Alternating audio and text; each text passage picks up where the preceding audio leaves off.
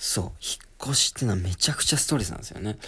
まあ、その芸人だったり、まあ普通の引っ越しされる方とかはね、まあ業者に頼んで、パッパッパってやったり、まあ業者に頼んだんだけど、あと、芸人とかだったらね、こう、とも、あの、同期の人に手伝ってもらったり、後輩に手伝ってもらったりして、みんなでブワーってやって、よし、ちょっと一段落したから飯でも食い行くか、とかやるんですけど、一人で上京してきて、友達もいないわけよ。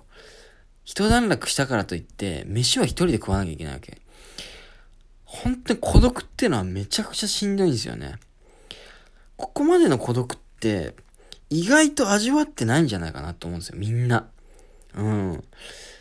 例えばその地方から東京の大学に、その入学しに来てね、だとしても、まあそ、最初、まあそうか、それは、俺と同じような状況になるんかな。最初は本当に一人みたいな。一週間ぐらいやっぱあるわけよ。ね、大学生だってね。その、新刊とか行くまではやっぱ一人なわけでしょ、ずっと。その大学の入学式行く、行って隣のやつに話しかけるまでは一人なわけでしょでも俺の場合は、そのバイト決まるまで、だし、バイト決まってからも、別にバイトしに来てるわけじゃないから、あの東京にね。バイト先に仲間を作りに来たわけじゃないから、変に、その、とんがってるんですよね。バイト先の人と仲良くするわけないじゃん、みたいな。芸人と俺はつるみたいんだっていうのはあるから、バイトし始めても、しばらくは孤独なんですよ。これがめちゃくちゃしんどかった、最初。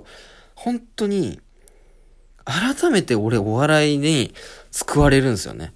上京して、まあバイトはなんとか決まったんですよ。新宿の、あの、オープニングスタッフだったんですけど、レストラン。これもちょっとね、またしんどいストレスだったんですけど、まあまあそれは置いといて、まあバイトは決まったとて、仲間はできないと。で、芸人仲間ももちろん最初養成所通ってたわけじゃないからできないと。で、本当に家に帰って、お笑い番組を見ることが俺のストレス発散になっちゃうんですよ。もう一度。実家にいる時に見てたり、大学にいる頃テレビいっぱい見てたけど、改めてまた思うわけ。お笑いってって本当に救われるなってめちゃくちゃ家に帰って笑うの。だからバイトに行ったりする間はもうほとんど誰ともね、笑うことない ぐらいしか。何かに、あ、お笑い芸人なんだ。へえ、面白いの？とか言われても、いやいや、まあまあ、普通っす。とか言って。こんぐらいっすよ。でも家帰ってお笑いを見て、はぁおもれっつって笑うわけ。本当にね、あの頃はすごくね、孤独で、しんどいって、これぐらいをね、苦労っていうのもちょっとおこがましいんですけど、自分の中では結構しんどかったんですよね。うん。で、で、これがね、お笑いをすぐ始めたいんだけれども、一つ僕の中でポリシーがあったのが、何回も喋ってるんですけど、お笑い養成所には通わないということ。うん。そう。なぜかっていうと、やっぱ、お笑いって教わるもんじゃねえっていう。で、俺が、お笑い芸人を目指した時に、好きだった人たちは、あんまりお笑い養成所行ってなかったんですよ。あの、劇団ひとりさんだとか、おぎやはぎさんとかね、ゴッドタウン好きで入ってるんで、まあ、有吉さんも行ってないんですよね。バナナマンさんとかね、ほとんど行ってなかった。俺が憧れてる人たちは。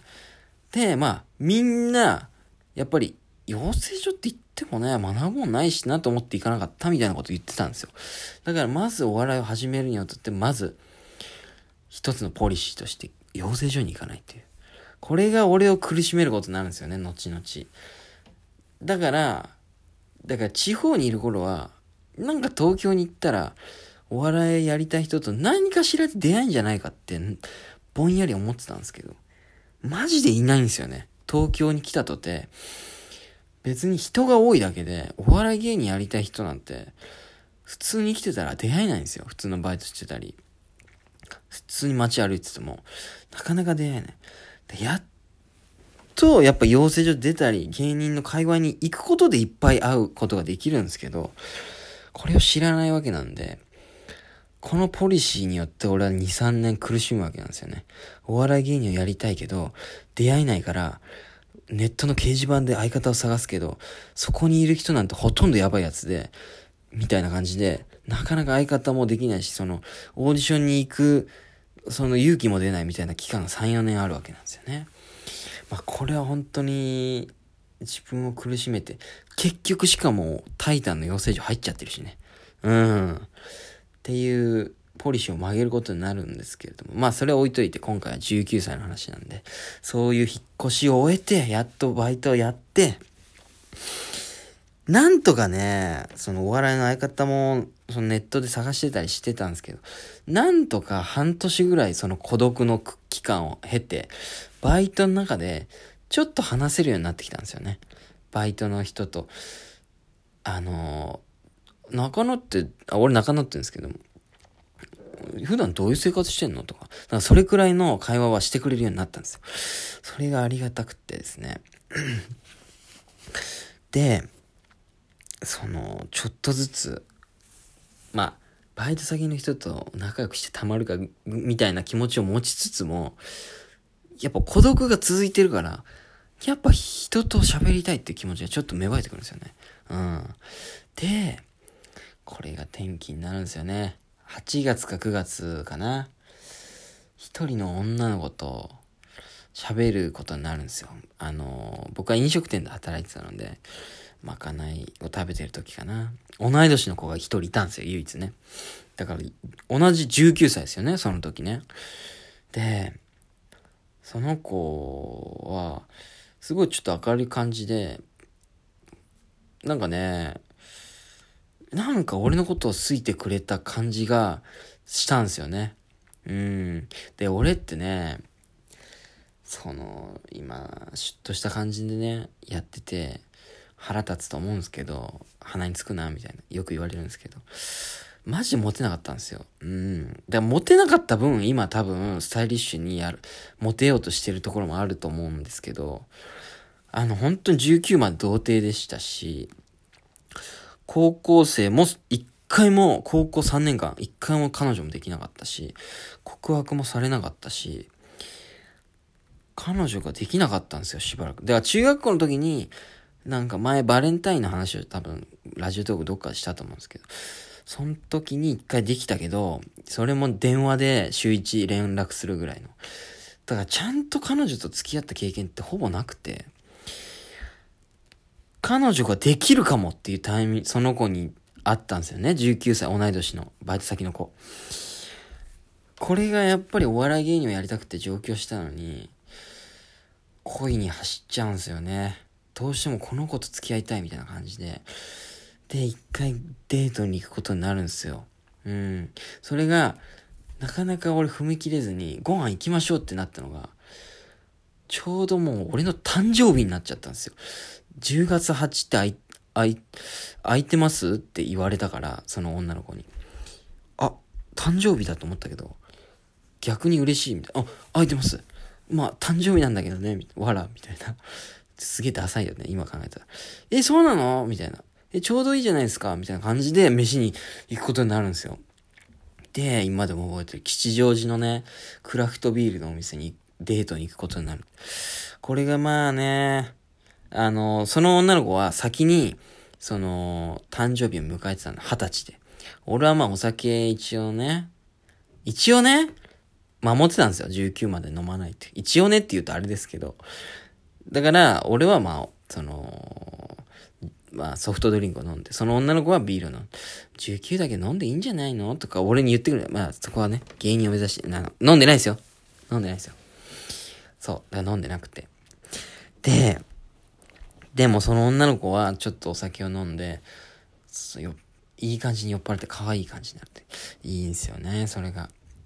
で、その、その間、なんかその会話も楽しくっていい感じで。で、そのお店を出てからちょっとくっついて手を繋いでとかがあるんですよね。びっくりしたけど。やっぱドキドキするんですよね。19同士で。こう、もうお互いいいと思ってるから、もうすぐに手繋いだりするんですよ。で、なんか吉祥寺ってありがたいことにそんなにね、人がいないんですよね。で、なんかあの南口の井の頭公園の方ちょっと歩いてってで、井の頭公園に行くと人がちょっと増えちゃうんで、なんか変な路地みたいなところでディープキスをするんですよね。うん。で、結局そのことはその日に付き合うことになるという、その19の誕生日、まあ20歳になるタイミングですよね。タイミングで俺は彼女ができたんですよね。ちゃんとした彼女。今までは一回、週一で電話するぐらいの中学校1年生の頃、彼女ができてたけど、初めて彼女ができて、なんかそんな19でしたね。お笑いをやりたくて上京したのに、結局自分のことをちょっと好きになってくれた女の子と、こう、恋に落ちるというね。まあ、こんなんでよかったのかなって思うんだけど、僕からしたらすごい環境が変わった一年だったんですよ。自分でお笑いやるって決めて上京するお金も貯めてっていう。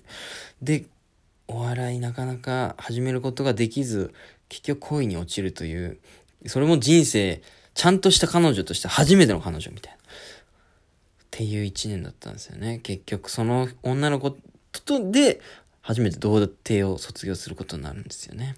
うん。っていう19歳の話でしたね。なんか、どうだったんですかね僕からしたらすごい、こういう一年だったんだよっていうのを羅列してっただけなんですけど、見ててつまんなかった？どう？わかんないけど。